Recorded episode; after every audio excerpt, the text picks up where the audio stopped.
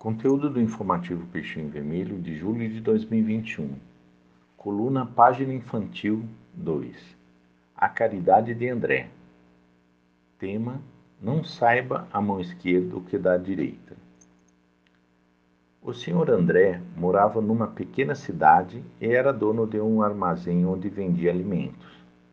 Ele era um homem muito bom, atencioso com as pessoas e, por isso, seu comércio tinha uma boa freguesia. Ele costumava oferecer balas para as crianças que o chamavam de tio André e ficava feliz com os sorrisos delas. Muitas pessoas passavam pela sua loja, mas eram poucas as que sabiam das boas ações que André fazia. De vez em quando, ele atendia pessoas pobres que não tinham dinheiro para comprar toda a comida de que precisavam mas ele sempre dava um jeitinho de ajudá-las. E para que não ficassem envergonhadas, ele disfarçava sua ajuda. André errava na conta de propósito para cobrar menos.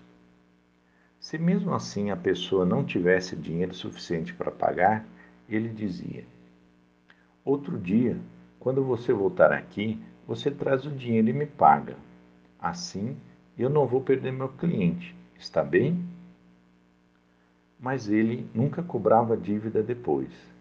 Na hora de embrulhar a mercadoria, era comum André colocar guloseimas na sacola, pois sabia que certos clientes nunca poderiam comprar doces, mesmo tendo vontade de comer um.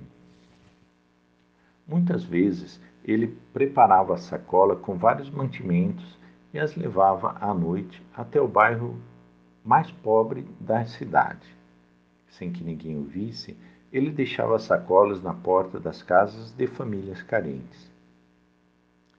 André vivia ajudando os necessitados, e se dependesse dele, ninguém passava fome. O tempo passou e André ficou velho. Numa manhã, ele sentiu mal e pediu ajuda ao seu vizinho por telefone.